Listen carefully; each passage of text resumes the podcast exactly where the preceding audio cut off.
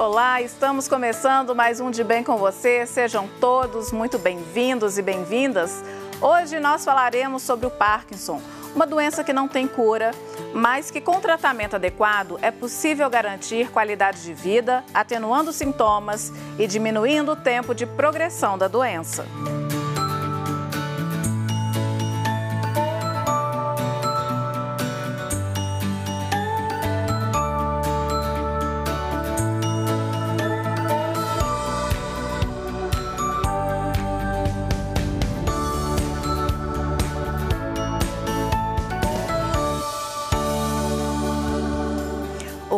Parkinson é uma das doenças neurodegenerativas mais comuns em todo o mundo.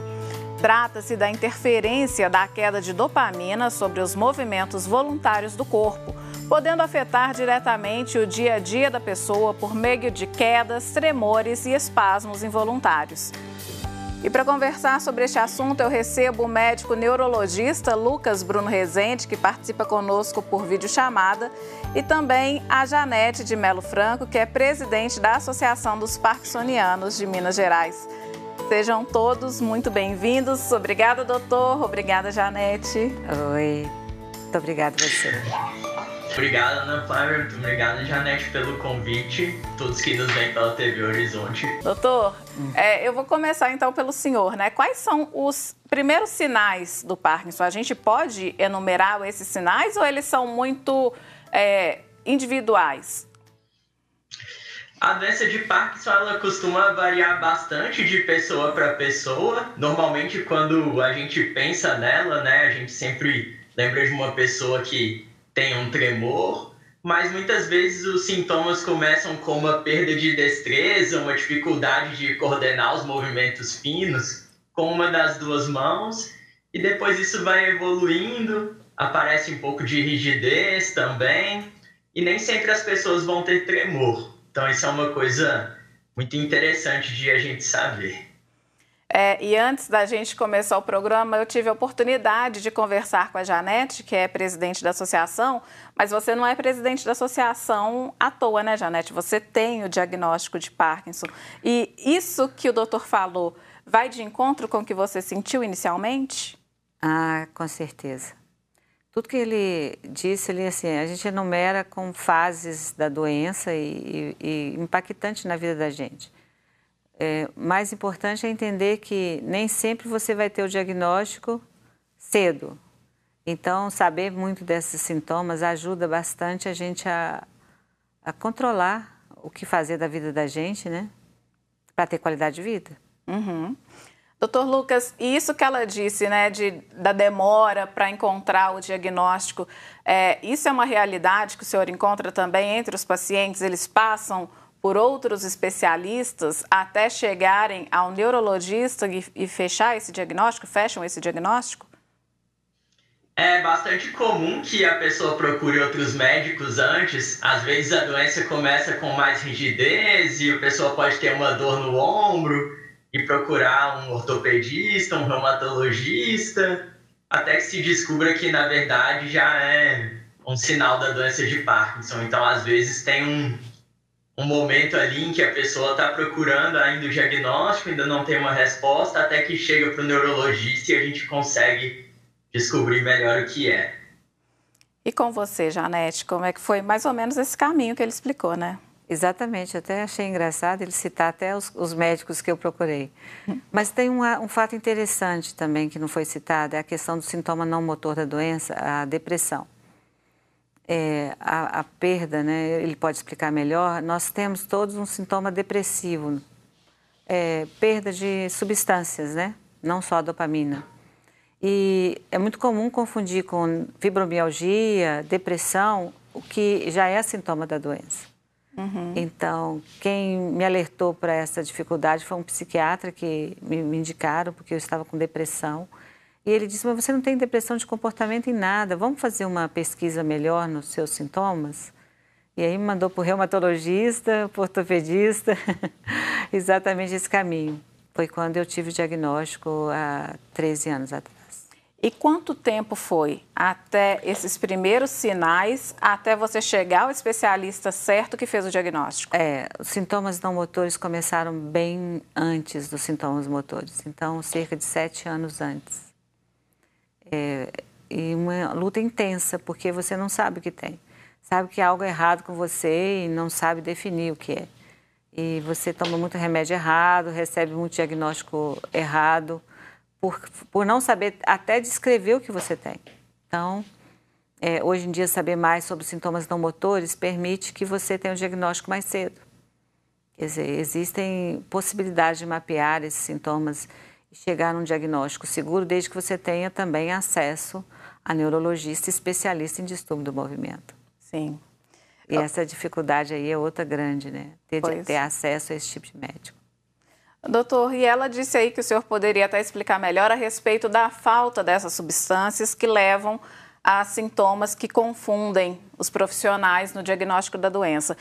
Que, que substâncias são essas, né? Como que é essa deficiência? Isso é uma coisa muito interessante que a gente foi descobrindo ao longo dos anos, a gente consegue fazer o diagnóstico da doença de Parkinson em definitivo quando aparecem sintomas motores. Motores é tudo aquilo que está ligado ao movimento.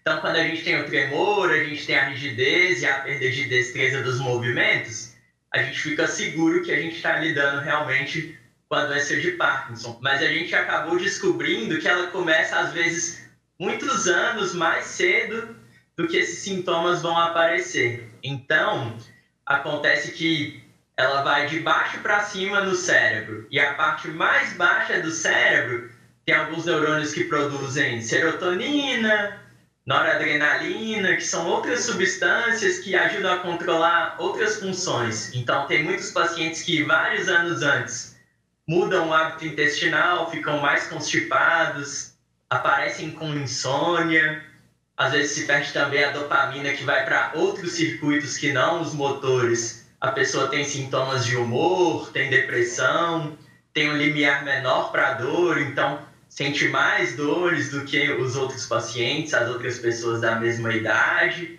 E só alguns anos depois que vão aparecer os sintomas motores que ajudam a gente a fazer o diagnóstico de certeza. Mas quando a gente já pensa nessas coisas, né? Uma outra coisa interessante é a perda do olfato também.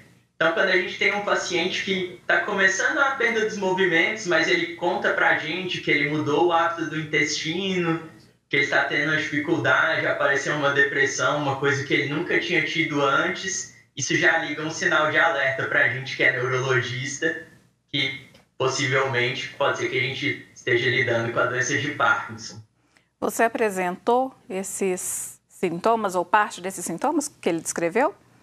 Primeiro eu tive alteração do olfato, não perda. E alteração é assim, você sente o cheiro de medicação ou de um, uma substância química, por exemplo, em tudo que você tem, todo, o mesmo cheiro. E aconteceu um fato interessante, foi que o vizinho deixou uma panela de pressão ligada no apartamento dele, o prédio inteiro desceu por causa do cheiro de queimado. E eu não senti o cheiro do queimado. Quase que eu queimo lá dentro junto com ele, né? Aí desligaram o gás, subiram para me ver, eu estava lá dentro, assim, não sentia cheiro de nada, não sentia cheiro. Foi uma percepção que eu tive de um problema mais grave nesse sentido também. Uhum. E já foi perto do momento do diagnóstico? É, foi perto do momento do diagnóstico. Uhum. Não e... sabia. Você é professora de português, sala de aula, quadro. Dizem que um dos sintomas é a redução do tamanho da letra. Você teve esse sinal? Não, porque eu sou destra. Eu perdi mais o movimento da mão esquerda. Mas é um problema que a gente vive muito com as pessoas com Parkinson. Então, há uma reclamação é, que traz um mal-estar muito grande para as pessoas é parar de escrever. Então, a diminuição da letra, é, ela é muito complicada. Nós fazemos treino com as pessoas para aumentar e ampliar o movimento para que ela possa voltar a escrever num tamanho normal. Ela diminui tanto que ela para de assinar, para de ter acesso à escrita, que é uma coisa muito valorosa né, para as pessoas. Uhum. Então, é um aspecto, hoje em dia está sendo usado até alguns métodos para identificar o Parkinson através da letra ajudar o diagnóstico da doença de Parkinson através da letra. E, doutor, é, as pessoas falam, né? A gente estava comentando aqui a respeito dessa demora do diagnóstico. Algumas pessoas ficam até 10 anos apresentando os primeiros sintomas, né? 10 ou mais anos apresentando sintomas uh, até serem diagnosticadas. Com esses, uh, esses sinais que o senhor disse, né? Claro que quando chegam nos outros sintomas mais físicos e motores é que se vem a confirmação. Mas reduziu o tempo, então, de diagnóstico do Parkinson por conta desse avanço que vocês fizeram? Acho que a gente poderia dizer que sim, mas talvez em termos, um grande desafio que nós temos com a doença de Parkinson é que a gente ainda não conseguiu inventar um exame complementar, né, que possa dizer para a gente, ah, essa pessoa com certeza tem a doença de Parkinson. Então, por exemplo, colesterol alto, a gente consegue dosar o colesterol no sangue. Mas, por exemplo, a doença de Parkinson, a gente ainda não tem um exame que possa acusar o que aquela pessoa tem. Então, realmente é um desafio diagnóstico que a gente vai juntando pequenas pistas. É, então, quando a pessoa chega no nosso consultório, ela está começando a perder a destreza dos movimentos, a gente tenta juntar essas outras pistas não motoras para poder chegar ao diagnóstico. Mas realmente, até quando a gente vai pegar no livro como fazer o diagnóstico, atualmente o diagnóstico ele só é possível quando a pessoa tem os sintomas motores. Então, para esses estágios bem iniciais, que a pessoa tem constipação, tem insônia, tem depressão, a gente ainda não tem um exame que possa dizer no futuro essa pessoa vai desenvolver os sintomas motores e a gente vai poder fazer o diagnóstico da doença de Parkinson. Então, realmente é um desafio muito grande, tanto para nós neurologistas, mas também dá uma frustração que nós compartilhamos com o paciente, porque certamente a gente quer poder tratá-los né, e oferecer a melhor qualidade de vida no momento mais precoce possível. Então as coisas estão caminhando para que a gente consiga identificar os doentes de forma cada vez mais precoce. Tá certo. Então, assim, a gente vai interromper aqui a nossa conversa um pouquinho, porque nós vamos para um rápido intervalo e voltamos já. Hoje eu converso com o neurologista Lucas Bruno Rezende e também com a Janete de Melo Franco, que é presidente da Associação dos Parkinsonianos de Minas Gerais. Nós voltamos já.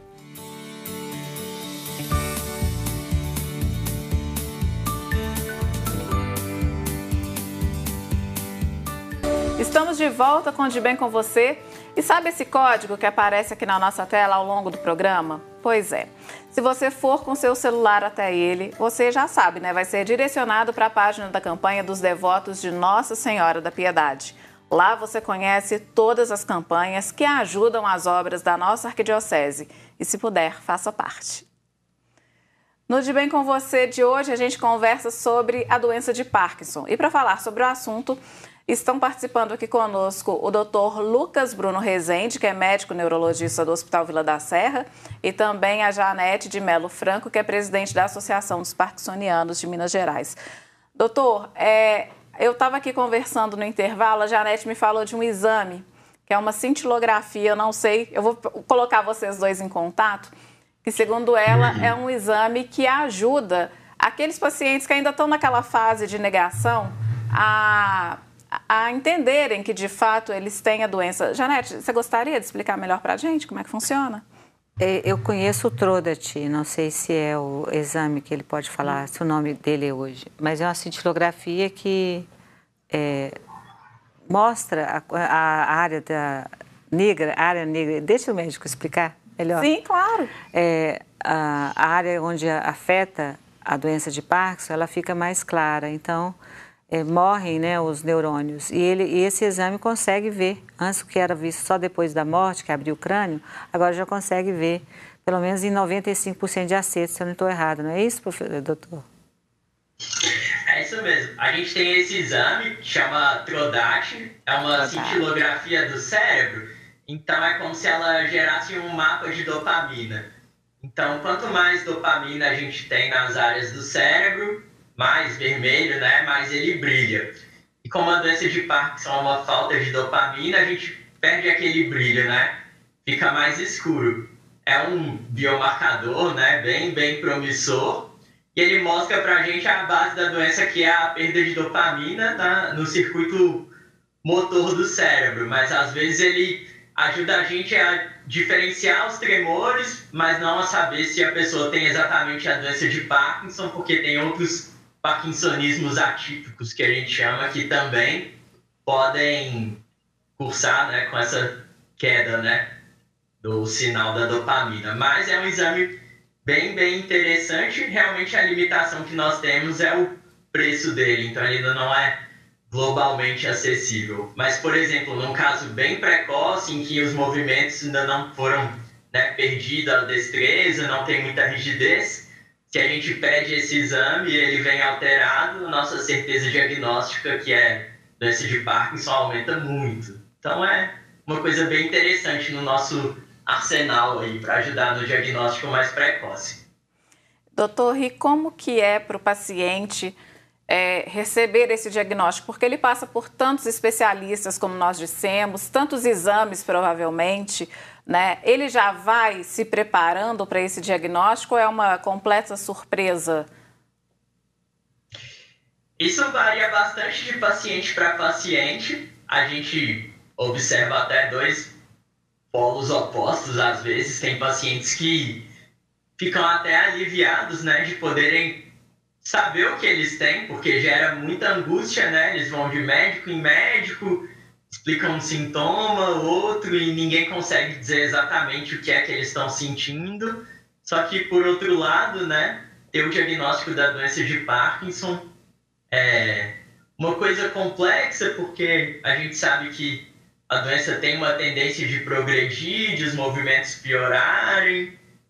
Então, as pessoas ficam bastante, como eu posso dizer, mexidas, né, quando recebem o diagnóstico. E aí é todo um processo ao longo do tempo, vai fazendo tratamento, vê que melhora. Então tudo isso ajuda a pessoa a ir lidando aos poucos com o diagnóstico, mas é um processo e é desafiador para a gente também poder acolher esses pacientes da melhor forma. E como foi esse processo para você? É difícil, né? Eu saí do consultório na época assim, sem chão, sem céu e muito perdida. E ressignificar a vida foi um, desafio é, de mais de um ano até a ficha cair, adaptar com a medicação e voltar a viver. Por mais que a gente queira é, ignorar o fato de que a doença, de que a internet é um, é um médico para gente, o Google hoje, né, a gente olha lá, é, eu aconselho sempre as pessoas não buscarem esse recurso porque construa o seu próprio conceito da doença. Uhum. É muito importante que as pessoas entendam que cada um tem seu Parkinson. O Parkinson ele tem características individuais. O acolhimento que a gente faz na associação é justamente de fazer com que a pessoa entre num mundo é, de conhecimento real, não aquele que é moldado por etapas. É, por exemplo, estágio 1, estágio 2, 3, 4 e 5. Quer dizer, se você coloca a sua vida assim, você está se é, dizendo que vai passar por tudo aquilo que está escrito ali. E, na verdade, isso não, não funciona para todo mundo. Cada pessoa vai ter uma forma de evolução da doença, de acordo com a capacidade que ela tem de lidar com os sintomas, de viver a vida, de ter uma espiritualidade. Eu acho que é muito importante a questão da espiritualidade nesse momento, porque a pessoa se sustenta fora de si mesma. Quer dizer, não existe algo além uhum. que pode trazer condições da pessoa viver melhor. Então, eu creio assim, cada um na sua fé, cada um do seu jeito, tem que buscar. E buscar ajuda de quem conhece. Por isso que eu falo, não busque informações nos grupos de Facebook, nem no Google. Busque conviver com pessoas que estão lidando com isso seriamente. E ele falou uma coisa muito séria sobre, sobre o diagnóstico. Eu queria dizer assim, tem dois momentos importantes que você tem que citar.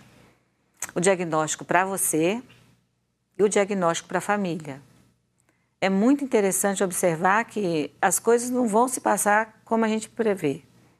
Eu, a família não vai aceitar facilmente, ou talvez aceite ignorando o que, que é a doença, e o paciente em si, ele não vai aceitar se ele não tiver suporte para vencer. Então, é muito interessante lembrar que a família tem que estar junto. É muito importante a presença da família. no apoio e no conhecimento, não é simplesmente apoiar é, de amor. Amor é ótimo, mas amor sem conhecimento não vale a pena. Então tem que ter conhecimento também para poder ajudar. E, e pode ajudar bastante. Eu queria entender na fase pré-associação, como é que foi você com você mesma, como é que foi esse segundo momento você com a sua família ah. e você trabalho, sociedade, né, o mundo. É, na verdade, o que é confuso é porque eu recebi o diagnóstico, eu tinha 47 anos. E havia pouco tempo que eu tinha me separado do meu marido. Então, aquilo para mim foi muito difícil pensar assim. Pô, agora que eu pensei que eu ia curtir a vida, passear, fazer tudo, de repente vem um diagnóstico como esse, assim, mudando toda a minha é, visão de vida, né? Mas como eu sempre tive a tendência a olhar o outro, quando eu precisei do grupo de apoio e não tinha, eu busquei ajuda em outras pessoas que tinham a doença e não encontrei, eu comecei a perguntar sobre a possibilidade de montar um grupo de apoio. Foi aí que eu cheguei à associação. Eu queria esse grupo de apoio não só para os outros, eu queria para mim. Não tinha, eu fui criar o grupo de apoio. Então, até chegar nesse ponto, eu creio que a vida passa assim: peraí, o que eu vou fazer da minha vida agora? Vou viver tomando remédio e essa dificuldade que a gente recebe no momento do diagnóstico, que vem junto assim um, um conjunto de, de questionamentos, ela faz com que você, se você não tiver um referencial de valores que são sólidos, você se perde. Então, eu acho que o que fez diferença naquele momento foi justamente é, acreditar que a vida valia a pena e que eu tinha que correr atrás daquilo que eu precisava. Uhum. E eu acho que o caminho hoje está mais fácil para as pessoas, porque quando buscam uma associação como a nossa, por exemplo, conhece outras pessoas que estão fazendo o mesmo caminho e já estão um pouco mais adiante nos passos. Uhum. É mais fácil. Sim. Doutor, e a família, hein? É, a Janete trouxe esse ponto que é fundamental. A família ajuda, mas a família também, em determinados momentos, precisa ser ajudada, né? Até porque ela não sabe com o que está lidando, né? Foi o que ela disse aí da falta de conhecimento. Como que o senhor vê isso na prática, no dia a dia do consultório? Olha, isso é um. O melhor jeito de dizer é que é um trabalho de equipe, sabe? Entre o médico, o paciente com a doença de Parkinson e os familiares ou aquela pessoa mais próxima que tá lá para apoiá-lo. Então, sempre é muito interessante que venha um acompanhante, até que é uma outra pessoa que pode nos dar uma outra perspectiva sobre o que o paciente está sentindo. E é um trabalho de equipe que não é uma coisa de um dia para o outro, é de semanas, meses, anos. A compreensão sobre a doença ela não se constrói em uma consulta só.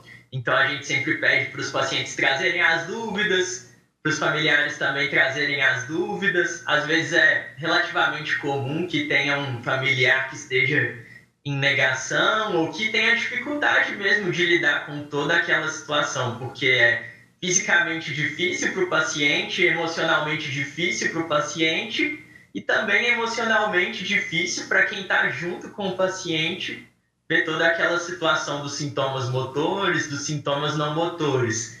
Então, às vezes, quando essa pessoa que está tendo mais dificuldade no núcleo da família vem à consulta e a gente consegue acolher, esclarecer, às vezes a pessoa vendo, sabe, o próprio exame neurológico, ela consegue compreender melhor o que está acontecendo com aquele familiar que com certeza é muito amado. Então a gente faz um trabalho de equipe e vamos construindo conhecimento aos poucos, ao longo das semanas, dos meses e das consultas. E a gente sabe que uma parte que é chave para o sucesso do tratamento é que o cuidador, o familiar esteja bem. Porque quanto mais forte é essa rede de suporte que o paciente tem, melhor ele vai viver, melhor vai ser a qualidade de vida dele. E no fim, o que nós todos estamos procurando, né, por meio dos remédios, da reabilitação, do apoio da família, é trazer para o nosso paciente a melhor qualidade de vida. Tá certo. Então, vamos segurar aí que tem muito assunto ainda para a gente conversar.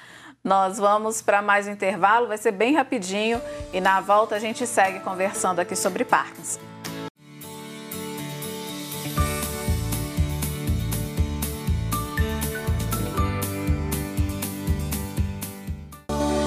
Estamos de volta com De Bem com você. E antes da gente seguir aí com o programa, eu quero te falar sobre o nosso podcast, o Pode Bem, porque nós estamos lá no Spotify. Então você não tem desculpa. Se perdeu a gente na televisão, agora você pode nos ouvir onde e quando quiser.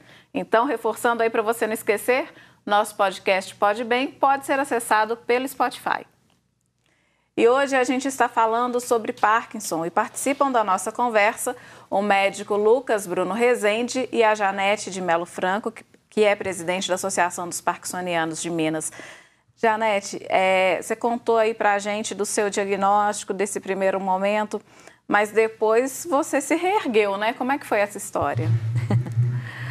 depois de adaptar com a medicação, a vida seguiu assim muito mais rica do que antes. Eu não falo com você que é, eu sou mais feliz com o Parques, eu sou mais feliz apesar dele.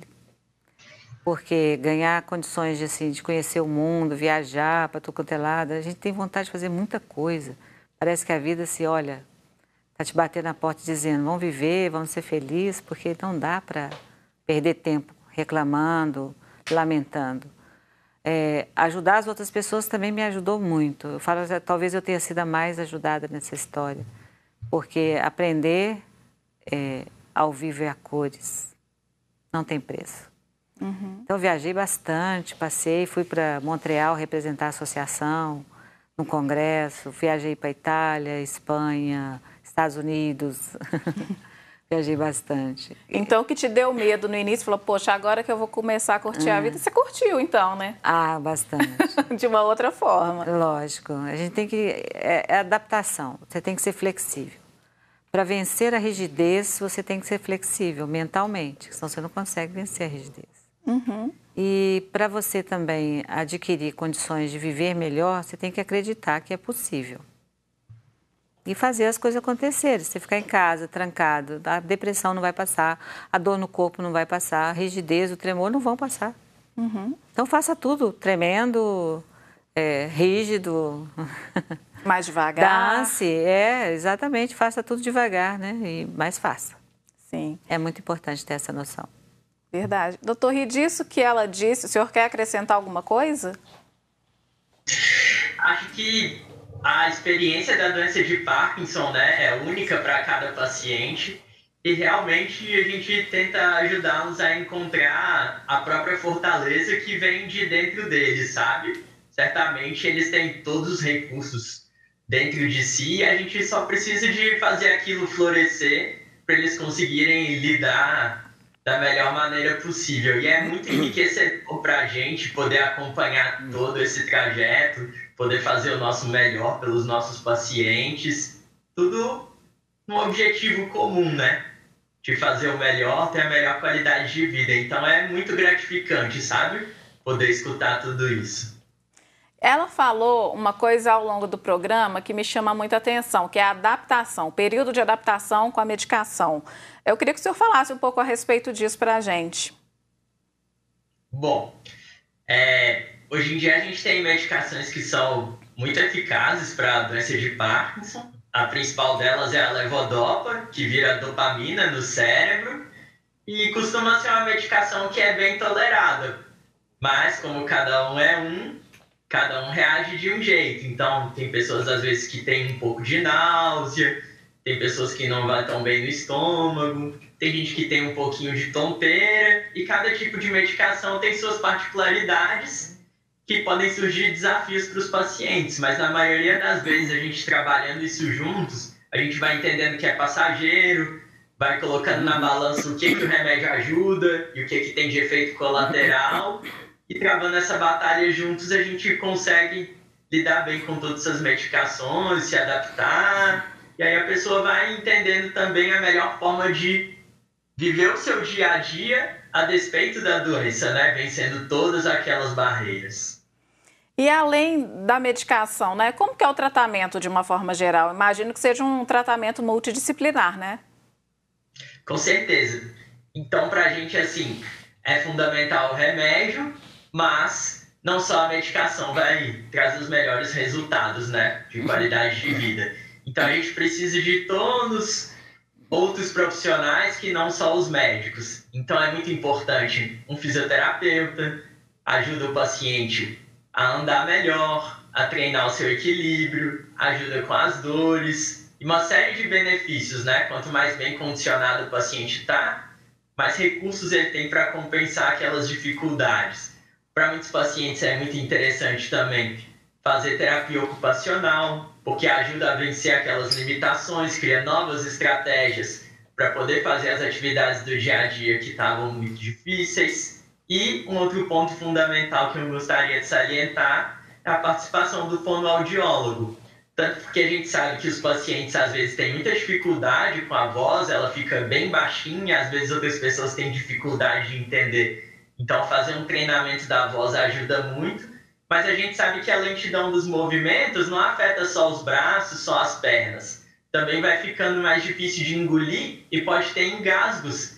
Então, os engasgos são uma coisa muito grave que a gente precisa de evitar e o fonoaudiólogo ajuda a gente a retreinar todos esses aspectos. Então, não é só o médico que trata os pacientes com doença de Parkinson. A gente precisa certamente de toda uma equipe para poder fazer o nosso melhor. Janete, essa equipe que ele falou que é necessária é uma equipe que está disponível lá na associação, né?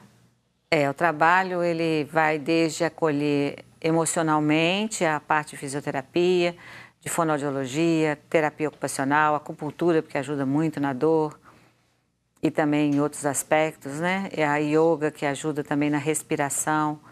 Ou seja, cobrir a pessoa de recursos que ela faça da vida dela não só uma rotina, mas também um prazer de estar com os colegas, companheiros e fazer de modo divertido cada atividade. É muito importante esse atendimento.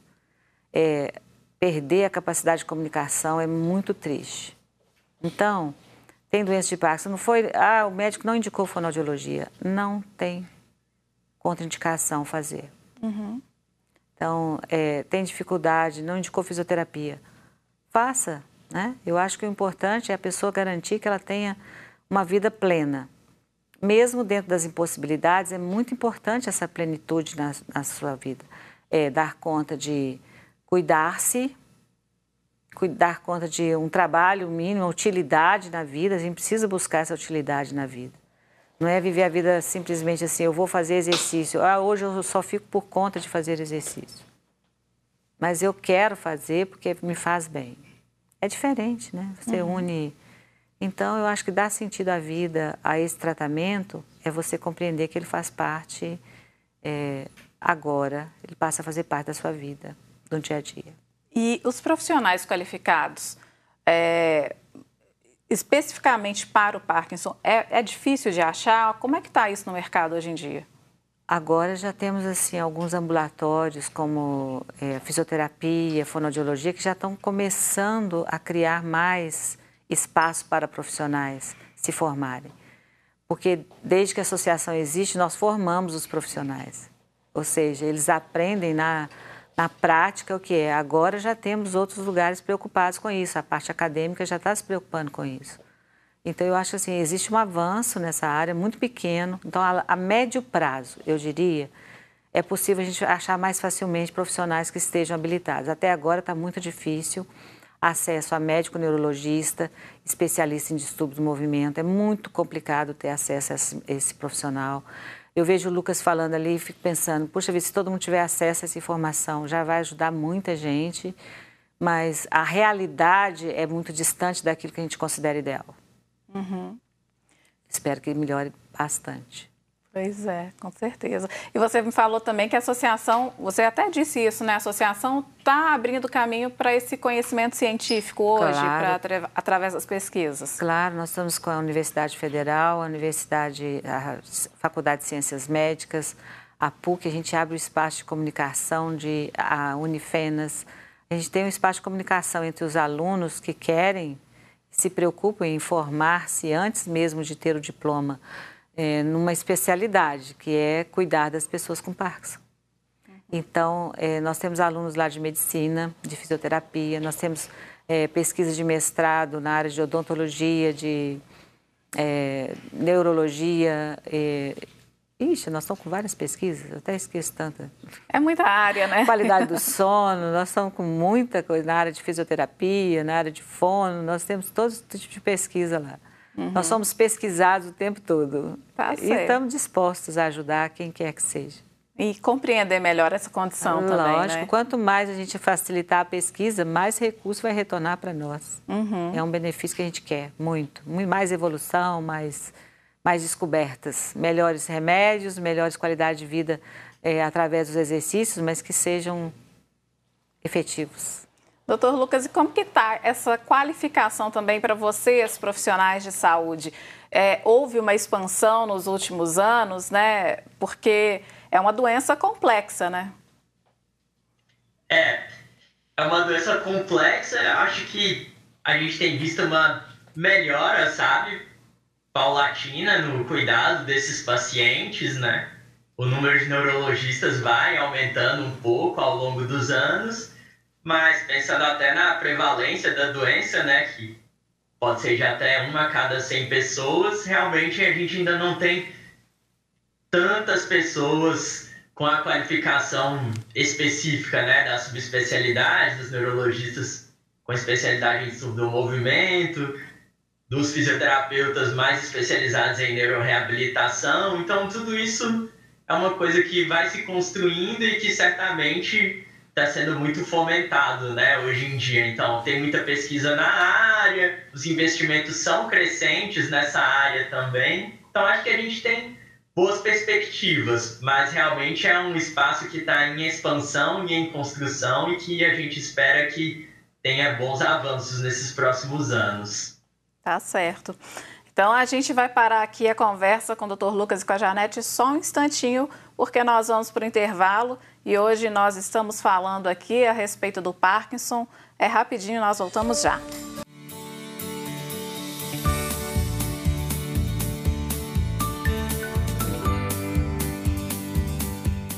Estamos de volta com o De Bem com Você e hoje nós conversamos sobre a doença de Parkinson e participam aqui da nossa conversa o neurologista do Hospital da Vila da Serra, Lucas Bruno Rezende, e também a Janete de Melo Franco, que é presidente da Associação dos Parkinsonianos de Minas Gerais. Bom, a gente falou a respeito de investimento em conhecimento, investimento em ciência, e eu gostaria de saber, doutor, se entre todos esses investimentos existem também estudos que falem a respeito da prevenção. É possível a gente prevenir a doença? Essa é uma área bastante desafiadora, porque a gente ainda não entende completamente o que causa a doença de Parkinson, então ainda é difícil para a gente dizer exatamente como preveni-la, mas a gente já tem vários pontos chaves assim nesse sentido de saber que quanto mais saudável é a vida de uma pessoa, então aquelas pessoas que têm um bom condicionamento físico, que fazem exercício físico regular, que têm uma dieta adequada, tudo isso ajuda a proteger o nosso cérebro, sabe? Que alcança um bom nível cognitivo. Tudo isso protege o nosso cérebro das doenças neurodegenerativas. E a gente pode falar, a Janete me contou um monte de coisa que ela, ela sabe muito, ela estava me explicando a respeito de tipos de Parkinson. Nós podemos dizer isso, doutor? Hoje em dia é uma coisa que avança muito. A gente entende que a doença de Parkinson não é uma doença só, né? Então, talvez no início, né, tenha ficado no início da ciência, eu digo, mais evidente Primeiro, por saber que tem alguns pacientes que tremem e tem outros pacientes que não tremem, mas hoje em dia a gente sabe que tem pacientes que têm mais sintomas não motores, né? Tem mais insônia, tem mais depressão do que outros.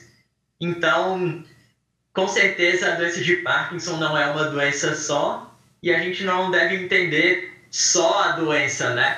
É a forma como aquela doença se manifesta no nosso paciente.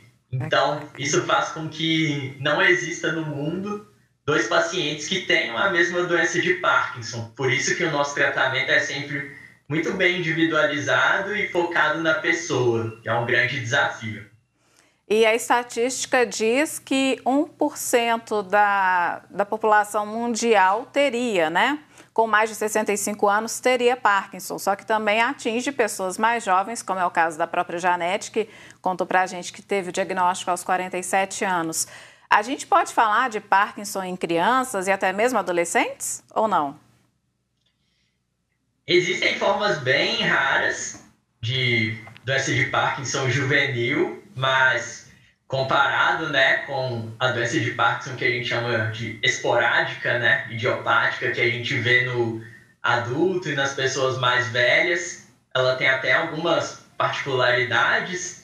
Então, é mais uma forma de a gente entender que a doença não é uma só, né? Ela até muda conforme a idade em que ela começa a se manifestar. Então a gente tem muita pesquisa para poder entender melhor, mas a gente pode dizer que praticamente todas as faixas etárias são afetadas, mas que realmente é bem excepcional nas faixas etárias mais jovens, né?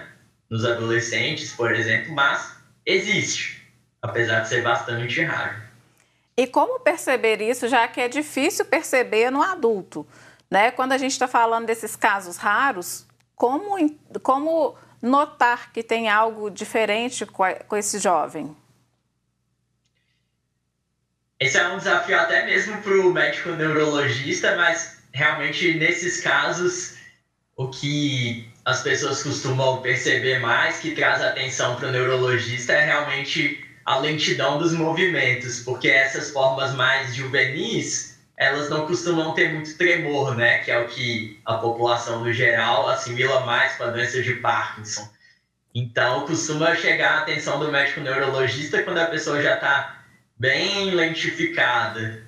E aí, realmente abre um diagnóstico diferencial que é bem mais amplo, né? Tem várias doenças que podem se apresentar dessa forma e a doença de Parkinson é uma delas. Então, a gente fica bem mais atento nessa faixa etária. E como que é, Janete? Eu fico pensando, as pessoas às vezes negam esse diagnóstico por conta hum. de preconceito da sociedade ainda existe? Preconceito, lógico, o preconceito existe, mas existe principalmente também da pessoa com ela mesma, né? A própria família também tem preconceito. É, há casos em que as pessoas escondem o Parkinson do familiar, a, a pessoa que está com Parkinson esconde do familiar, mas há casos que o próprio familiar esconde a pessoa com Parkinson. então nós temos de tudo. O preconceito é a base, né? É assim, é onde você mais é, identifica a dificuldade que as pessoas têm de falar que estão com Parkinson.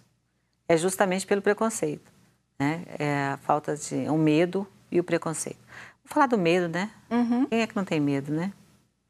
Sim. Eu acho que qualquer pessoa que recebe diagnóstico tem medo de qualquer doença grave, mas nesse é. caso, eu acho que a pessoa deve pensar assim: pronto, estou incapacitado, né? É, acabou minha vida, né? Eu acho que é essa ideia que a gente tem que começar a trazer a discussão, quer dizer, terminar com essa ideia. É conseguir fazer com que as pessoas entendam que a vida continua. Ela vai mudar, ela não vai ser a mesma de antes, mas ela vai continuar. E que você pode construir sentido para ela, mesmo com as dificuldades que você vai enfrentar com a doença. Assim como uma doença crônica traz mudanças, como por exemplo hipertensão, é, diabetes e outras doenças que um dia também foram um grande desafio. Hoje a doença de Parkinson também enfrenta essa mesma, essa mesma transição entre uma doença que é rara, não tem cura, para uma doença que não é tão rara, está sendo cada dia mais frequente e que tem tratamento. Então, se tem tratamento, vamos procurar fazer o melhor tratamento. O que eu acho que nós temos que garantir agora, não só além da conscientização, é fazer com que as pessoas entendam que temos que buscar tratamento adequado. E que investir nisso hoje é o grande desafio para evitar sofrimento posterior. É evitar de ver o filho sofrendo, de ver alguém querido lá na frente sofrer já que a gente pode fazer agora, vamos fazer agora, investir mais na questão dos, dos profissionais, por que não? É, quer dizer, se, se eu levo para formar aí quatro, cinco anos um profissional, que ele já tem essa visão de que ele vai estudar Parkinson, que ele queira estudar, que ele vai ter campo de pesquisa, campo de trabalho, que ele vai ter trabalho, que ele vai poder trabalhar e ganhar o dinheiro dele trabalhando com a doença de Parkinson. Porque além de não ter hoje informação suficiente e formação, nós temos um campo, uma demanda muito grande. Então, se vai aumentar mais paciência, a tendência da população é envelhecer, nós vamos ter mais casos de doença de Parkinson. Uhum. E você falando disso, eu lembrei que você e outros representantes da associação, junto com advogados, estão preparando uma cartilha, né? Ai, preparando não, já está pronta, já saiu do forno. e nós vamos lançá-la e vamos deixar disponibilidade, tanto a versão online quanto a versão é, impressa. Vamos distribuir cartilhas impressas enquanto tiver o nosso estoque, vai ser gratuitamente distribuída na associação. Então procure saber, acompanhe a rede social, o Instagram e veja aí as novidades pela frente. Pois é, são mil exemplares e esses exemplares serão distribuídos entre os associados, né? Não, toda a população. Toda a população. Quem chegar primeiro pega. Pega. Então, ó, se você tem algum parente, conhece alguém ou você quer entender melhor como funciona, procura o pessoal da associação. O Instagram está aparecendo, arroba asparmig, se eu não estou enganada, se eu não falei errado. Certíssimo. Certíssimo. Então, vai ficar disponível a partir do dia 28 de maio, correto? Certíssimo. Tá. Vai ser um grande lançamento. Exatamente. E aí, doutor, é, a gente estava falando aqui né, dessa questão do, é, do preconceito e tudo mais, mas eu queria mudar um pouquinho o foco dessa conversa e saber a respeito do Sistema Único de Saúde. O senhor trabalha tanto na rede privada quanto no SUS. E eu gostaria de saber como que é o acolhimento desses pacientes hoje pelo sistema público. Esse é um grande desafio para a gente, né? A gente sabe que o sistema público de saúde, né, o SUS, ele enfrenta vários gargalos, mas que ele tenta se desdobrar para poder acolher essa demanda, né? Então, realmente, talvez a primeira dificuldade seja do número de ambulatórios especializados em neurologia, né? Neurologia geral, para poder acolher esses pacientes em um primeiro momento. Então, realmente existe um número limitado de ambulatórios, e aí uma segunda coisa é que aqueles ambulatórios de neurologia especificamente focados no distúrbio do movimento, eles são mais restritos ainda, né? Então, normalmente, os ambulatórios de Parkinson e distúrbio do movimento são vinculados aos hospitais universitários, né? E esses serviços de maior complexidade. Mas o SUS se propõe a acolher todos esses pacientes. Realmente, às vezes, a fila de espera demora, é uma coisa complicada, mas a gente consegue referenciar os pacientes para fisioterapia, para fonoaudiologia, para terapia ocupacional, mas realmente tem grandes desafios assim em conseguir principalmente chegar até aquele profissional qualificado, né? Então, está em construção. Tá certo. Gente, tem muita coisa que a gente quer falar, já está doida aqui. Você quer complementar rapidamente, que nosso tempo já estourou. Eu quero agradecer muito a presença, a participação. Eu gostei muito de conhecer o Dr. Lucas, né? E você também. Então, muito obrigada. Obrigada. Doutor Lucas, muito obrigada pela sua participação. Espero que da próxima vez seja presencialmente aqui no estúdio conosco. Conversa muito boa, viu? Muito obrigada aí pela disponibilidade. Obrigado, Ana Flávia. Obrigado, Janete, a todos da TV Horizonte. Foi um grande prazer. Eu que agradeço pelo convite e pela oportunidade. Tá certo. Gente, o programa de hoje foi ótimo. Se a gente tivesse mais tempo, ficaria aqui conversando mais sobre o assunto, mas infelizmente está acabando. Mas você já sabe, né? Quer sugerir um tema para a gente? Manda mensagem lá no nosso WhatsApp 31 99642 8473 ou se preferir, vai lá no Instagram do programa arroba de. E se você já sabe que tem o nosso podcast, pode bem, perdeu aqui, pode ouvir lá, tá bom? Eu te vejo semana que vem. Tchau, tchau e até lá.